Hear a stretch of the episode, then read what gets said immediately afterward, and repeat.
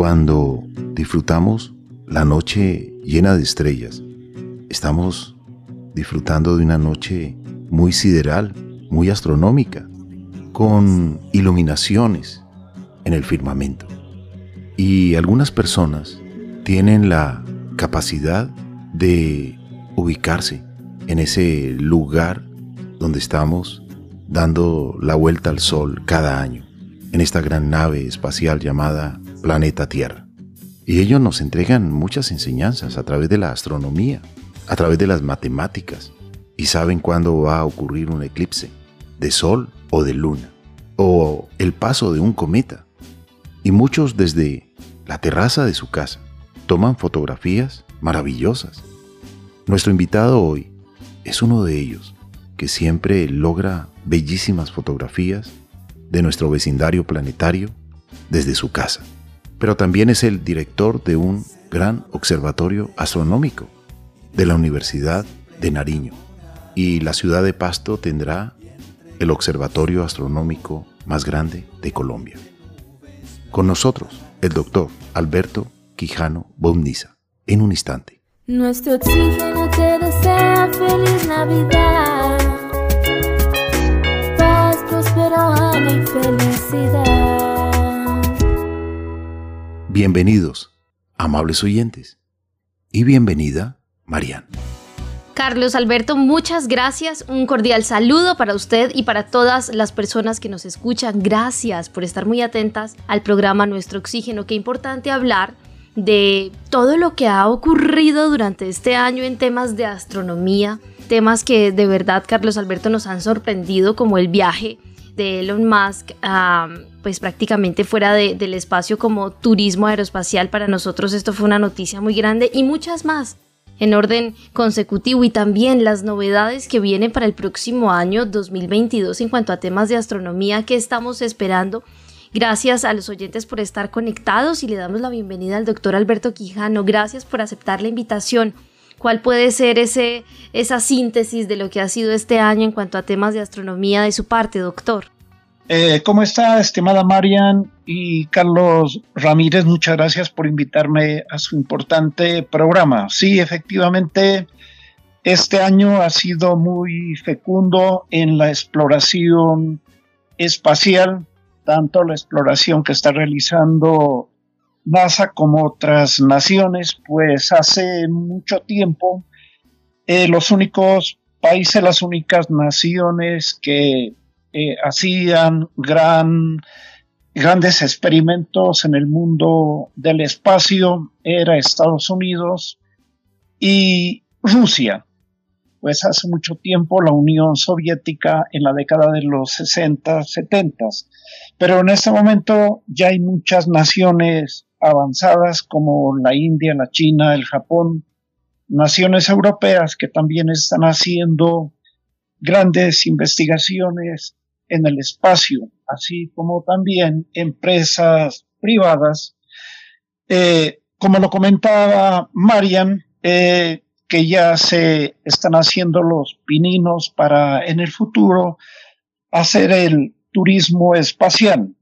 La empresa SpaceX, una empresa privada, pues ha tenido grandes adelantos. Inicialmente tuvo algunos problemas en los lanzamientos, pero ya ha hecho varios lanzamientos con tripulación y eso es muy satisfactorio para el campo de la ciencia porque entre más naciones estén investigando el espacio, pues mucho mejor. Sí, con mucho gusto, si tienen alguna pregunta. Muchas, muchas preguntas nos formulamos los seres humanos siempre que miramos el cielo, siempre que miramos el espacio sideral, eh, tenemos la oportunidad de mirar con nuestros propios ojos el sol, la luna, el sol muy temprano en la mañana, la luna a veces en el día y muy, muy iluminada en la noche, en sus diferentes fases, creciente, llena, menguante, y que realmente nos entregan pues ese espectáculo maravilloso durante la vida. Y usted es una persona que practica la astrofotografía y nos ha compartido eh, imágenes maravillosas del universo.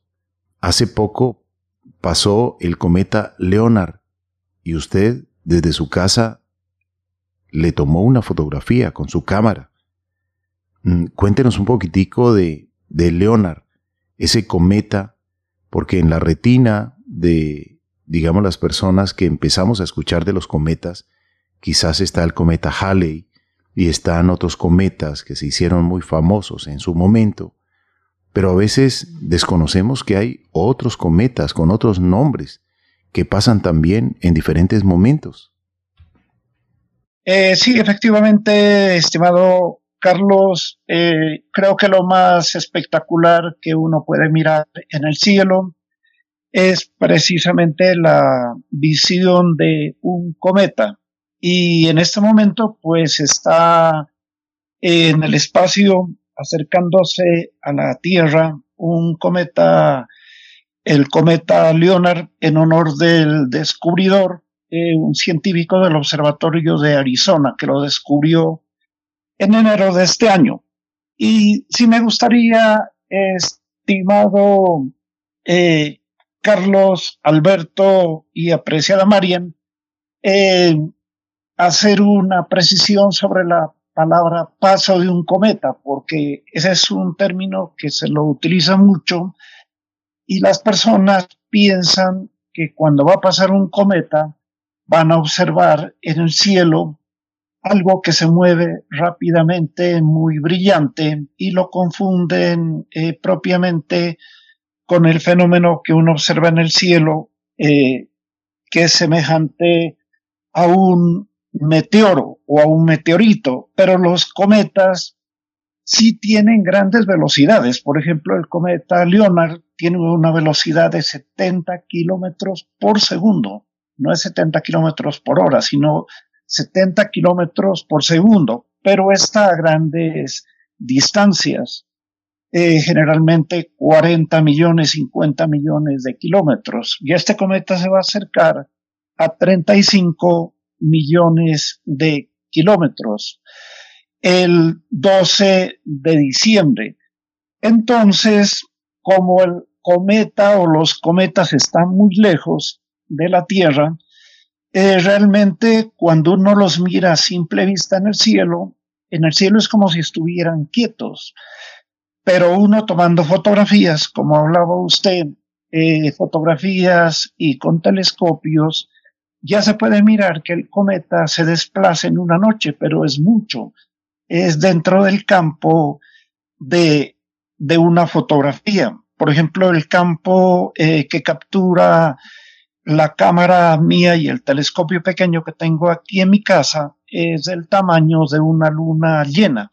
Entonces se mueve muy poco durante una noche, pero eso mirándolo con un telescopio. Si lo miramos a simple vista, o, con binoculares da la impresión que estuviera quieto. Entonces, eh, hago esa corrección, va a pasar un cometa, va a ser en una sola noche, que el cometa va a pasar rápidamente, y si así fuera, pues ese espectáculo no sería bonito porque duraría únicamente una noche.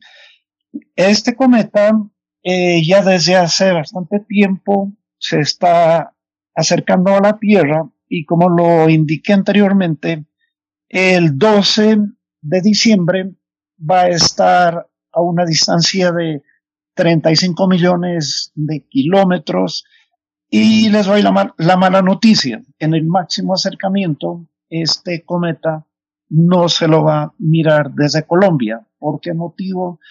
Porque cuando salga en el espacio ya va a ser de día en Colombia y en la mayor parte de países, por ejemplo, de Sudamérica. Entonces, este cometa se lo puede observar al amanecer más o menos hasta el 10 de diciembre. Faltan pocos días para eh, tener esa visión.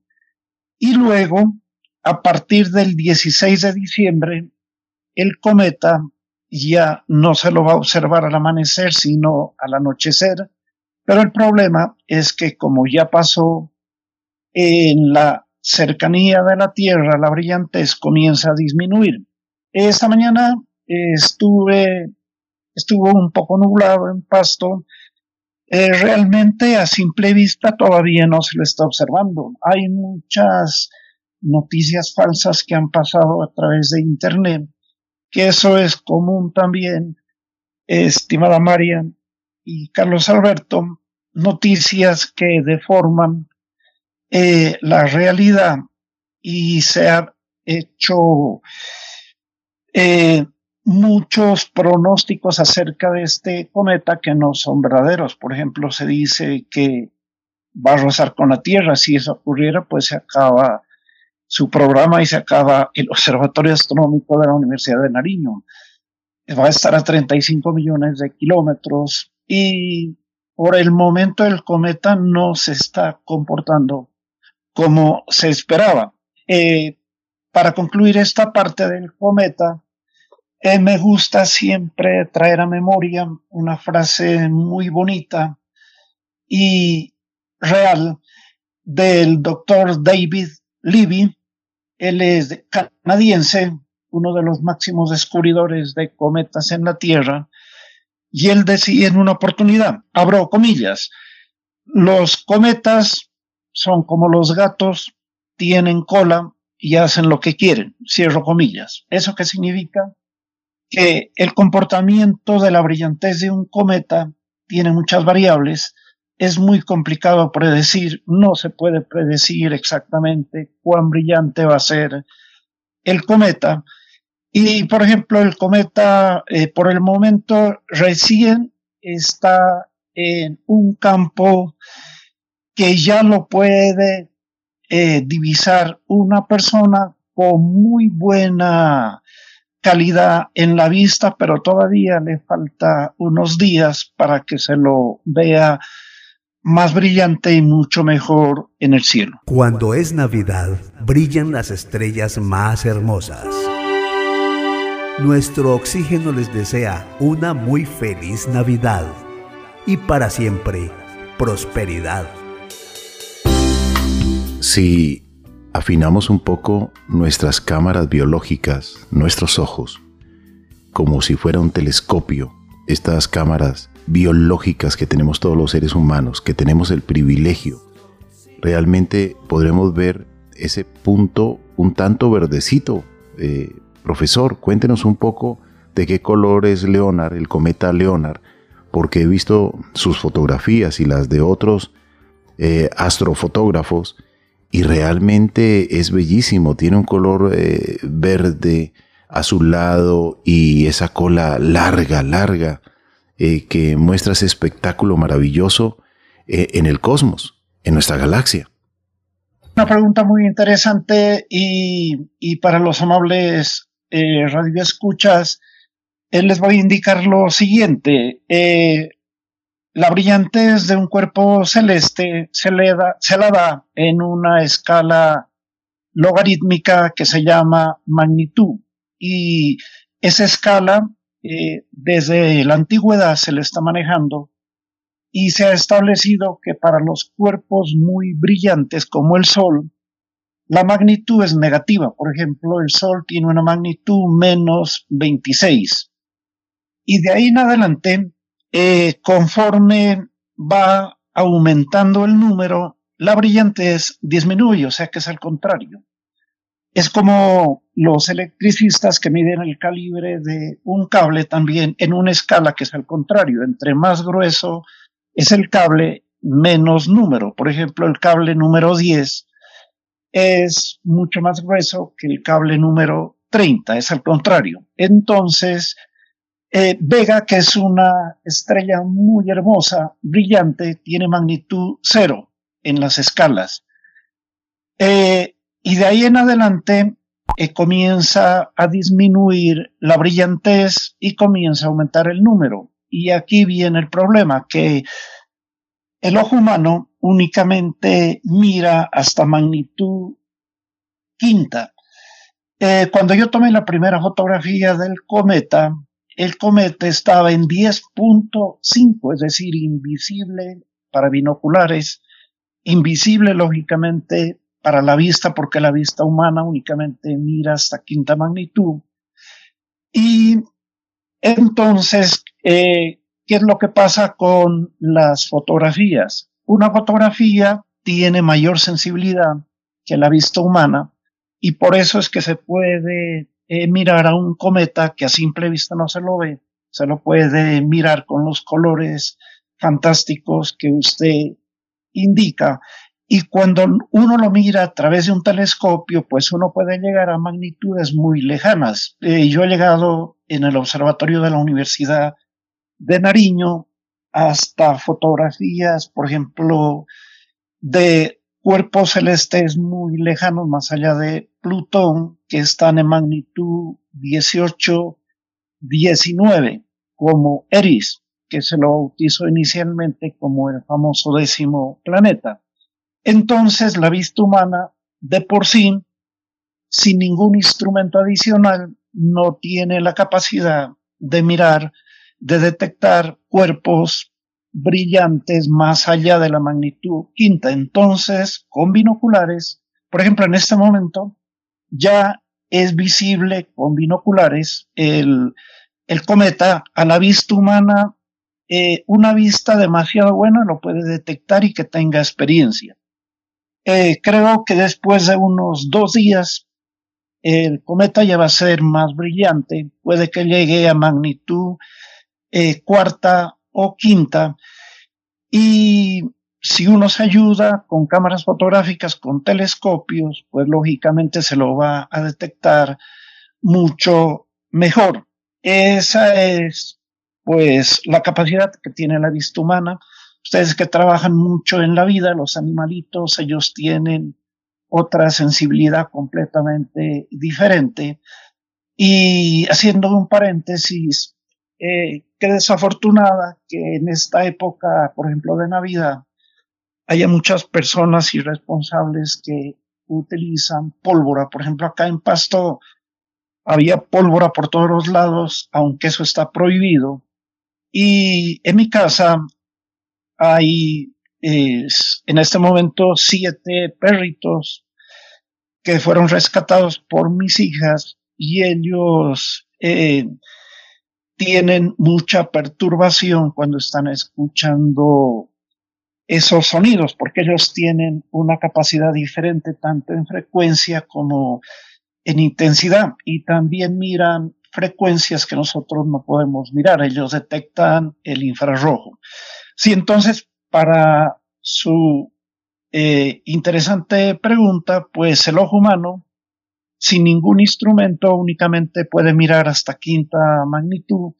Y para mirar más allá hay que ayudarse con cámaras fotográficas, con binoculares o mucho mejor con telescopios. Seguir con la tradición es maravilloso. Vivir la Navidad, vivir el Año Nuevo, vivir eh, todas las cosas lindas que ocurren por estos días, pero desactivémonos a la pólvora, a quemar pólvora, a lastimar el aire, el oxígeno. El respiro natural es muy importante, pero limpio, sin pólvora. Entonces, esto que usted ha dicho, doctor Alberto Quijano Bauniza, director del Observatorio Astronómico de la Universidad de Nariño, pues realmente es una invitación que nosotros también amplificamos aquí a través de este programa, Marian. Así es, Carlos Alberto, eh, doctor, de verdad que aprovechar este paréntesis que usted acaba de hacer en cuanto a este tema de la pólvora, necesitamos ser responsables, eh, son las aves, son los perros, e incluso hasta los gatos, eh, son muchísimas especies que se ven afectadas y no estamos teniendo el control acerca de este tema, así que queda el llamado a la conciencia. Nosotros no tenemos la misma, digamos, eh, agudeza, si se pudiera decir así, en el tema de auditivo que tienen los animales. Nosotros lo escuchamos de una manera, pero ellos lo escuchan con una amplificación de 10. Debemos generar conciencia acerca de esto. Y regresando al tema, el doctor Alberto Quijano, le quiero preguntar acerca de esta noticia que durante eh, este segundo semestre del año pues fue muy, muy escuchada y es que la NASA lanza la primer misión de defensa planetaria que busca desviar un asteroide con un impacto y fue la nave DART que tiene la misión de estrellarse contra Dimorphos. Cuéntenos un poquito de, esta misión y, cómo se da esto. Eh, sí, efectivamente, María, muchas gracias por la pregunta. Eh, me adivinó el pensamiento porque iba a hablar acerca de esa misión. Yo creo que es una de las misiones más importantes de NASA, de NASA la misión DART. Esta es una misión que se lanzó recientemente y que dentro de un año, eh, más o menos en septiembre o en octubre, se va a acercar a un sistema binario eh, conocido con el nombre de Didymos. Este sistema consta de, de dos asteroides.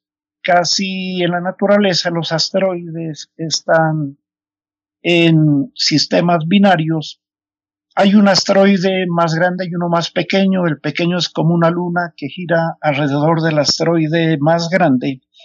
Y el objetivo de la misión DART es precisamente eh, colisionar con el asteroide más pequeño para eh, producir un cambio propiamente en la rotación de este cuerpo alrededor del mayor y que se la pueda medir desde la Tierra. Esa misión es efectivamente, como usted lo ha indicado, Marian, es la primera misión de la Oficina de Defensa Planetaria y yo tuve la suerte en este año, eh, hubo un congreso en Chicago, un congreso en forma presencial y estuve en las conferencias de los científicos de esta misión que indicaban en qué forma van a hacer la colisión con el asteroide y van a utilizar eh, nada menos que inteligencia artificial. Es fantástico lo que ellos van a hacer.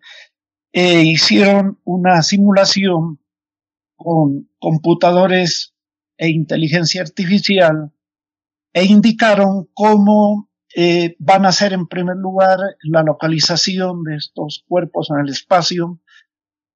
Y, y allí se observa que cuando falta una hora para hacer el impacto, que eso va a ocurrir pues lógicamente en el futuro, ellos están haciendo una simulación, faltando una hora se observa al asteroide más grande como un simple punto y cómo en el transcurso de una hora eh, cambia eh, inmensamente de tamaño y lógicamente el ser humano no podía hacer esa colisión si actúa eh, manejando las cosas como por ejemplo en un automóvil. Eso tiene que ser automatizado con inteligencia artificial y los computadores van a estar a cargo precisamente de esta localización de los asteroides y cómo se va a realizar el impacto. Pues para mí eso es fantástico lo que van a hacer.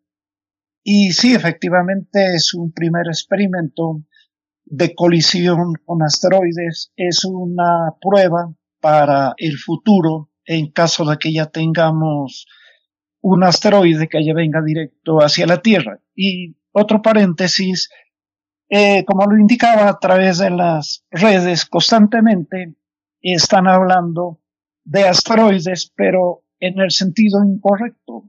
Constantemente dicen en las noticias que ya viene, el título es que ya viene un asteroide que va a rozar a la Tierra. Esa palabra se volvió general en todas las noticias de asteroides y luego en el contenido ya interno dice, pero NASA eh, indica que el asteroide va a pasar a una distancia segura de la Tierra.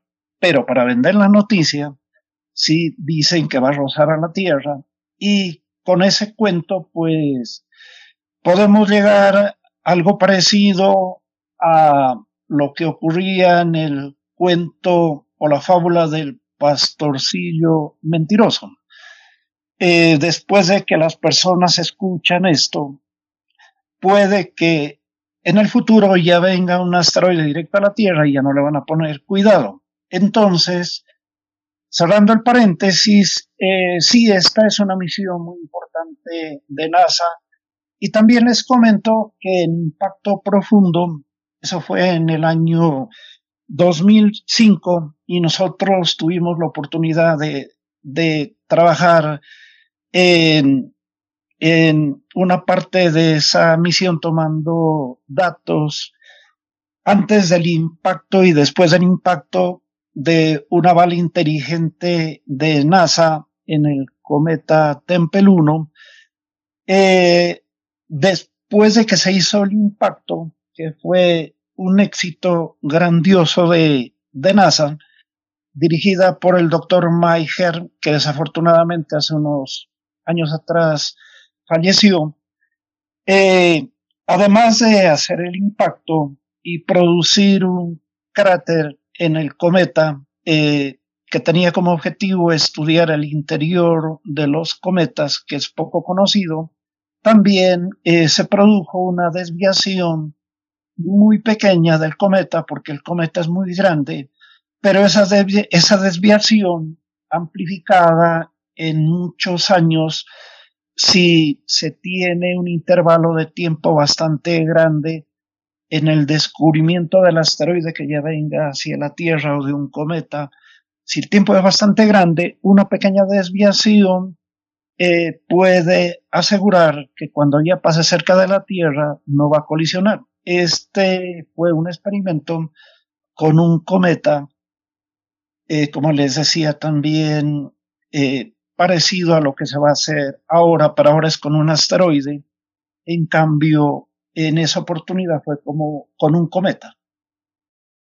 Esperamos que si llega ese momento todo, todo salga bien, porque ya eh, han ocurrido noticias y estaba viendo una de BBC Mundo, en el cual, pues en noviembre registraron que el Departamento de Estado de los Estados Unidos dijo que Rusia destruyó imprudentemente un satélite poniendo en riesgo la seguridad de los astronautas de la Estación Espacial Internacional que están en el espacio, incluyendo a los de su propio país.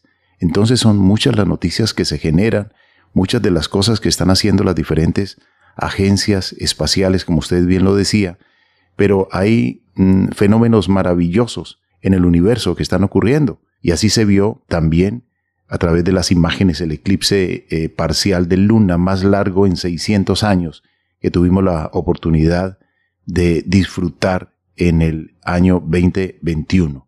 Hay muchas noticias astronómicas, hay muchas noticias de investigación, de telescopios que están siendo lanzados, que están apuntando hacia determinados objetivos en nuestro vecindario planetario en, este universo tan, tan grande, tan gigantesco, tan inexplorado y al mismo tiempo siempre se formulan muchas, pero muchas preguntas, algunas todavía sin respuestas, cada día con la exploración espacial llegan más respuestas, más información para armar conocimiento, reflexiones, al mismo tiempo con los estudios, con las observaciones que realizaron diferentes personas por ejemplo, como una investigación a nivel global descubrió un número de récord de ondas gravitacionales, un fenómeno que Albert Einstein predijo, pero que nunca pensó que pudiera detectarse. ¿Cómo es esto de las observaciones de observadores de hace muchos años y que hoy se están comprobando, doctor Alberto Quijano?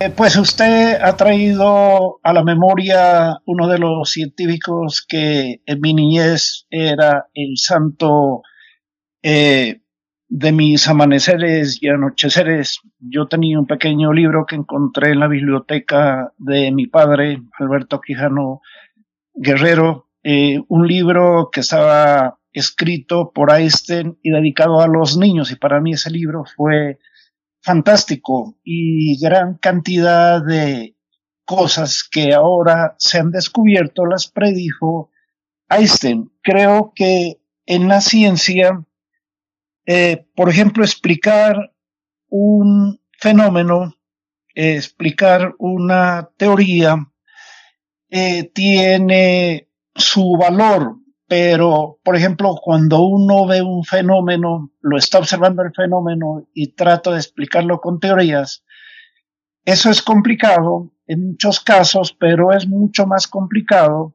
formular una teoría y decir esto va a pasar en la experimentación. Einstein precisamente hace más de 100 años, en la teoría de la relatividad generalizada, él predijo que debían existir ondas gravitacionales, que la gravitación no era tan sencilla como la expresó Newton y que nosotros estudiamos en el bachillerato, que entre dos cuerpos hay una atracción, hay una fuerza. Einstein se fue eh, mucho más lejos para explicar la gravitación y él hablaba de que eh, los cuerpos, sobre todo los masivos, deforman el espacio-tiempo y que la eh, gravedad, la gravitación, es que la atracción entre los cuerpos es producto de ondas gravitacionales. Eso lo predijo Einstein